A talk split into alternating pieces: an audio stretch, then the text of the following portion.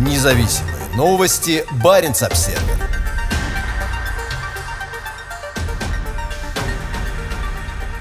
Таяние льдов Арктики может приводить к инбридингу у белых медведей. Как показало исследование норвежских ученых, из-за стремительного таяния арктических льдов генетическое разнообразие белых медведей на Шпицбергене значительно сократилось. Опубликованы результаты исследования влияния изменения климата на генетику белых медведей, проведенного Снори Хагеном и Сима Мадуна совместно с их коллегами по Норвежскому научно-исследовательскому институту биоэкономики в Сванвике. Научная группа извлекла ДНК из образцов ткани 622 особей белого медведя с норвежского архипелага Шпицберген. Анализ ДНК показал, что с 1995 по 2016 годы генетическое разнообразие медведей сократилось от 3 до 10%, в зависимости от методики измерения разнообразия. Параллельно с этим у них появилось больше генетических отличий от белых медведей, обитающих в других местах Арктики. Результаты исследования указывают на то, что популяции белых медведей, обитающих в разных местах, генетически отдаляются друг от друга, в то время как медведи, обитающие в одном и том же месте, становятся генетически более похожими. По мнению исследователей, к изоляции различных групп белых медведей приводит быстрое таяние арктических льдов. Так как различным популяциям белого медведя становится все труднее взаимодействовать, в местных популяциях все чаще наблюдается инбридинг. 13 сентября в Норвегии состоялись парламентские выборы, по итогам которых большинство голосов, 26,5%, получила рабочая партия. Ожидается, что она создаст левоцентристскую коалицию с партией Центра и социалистической левой партией. При новом составе парламента Норвегия, вероятно, продолжит добычу нефти у себя на шельфе, что будет способствовать дальнейшему изменению климата.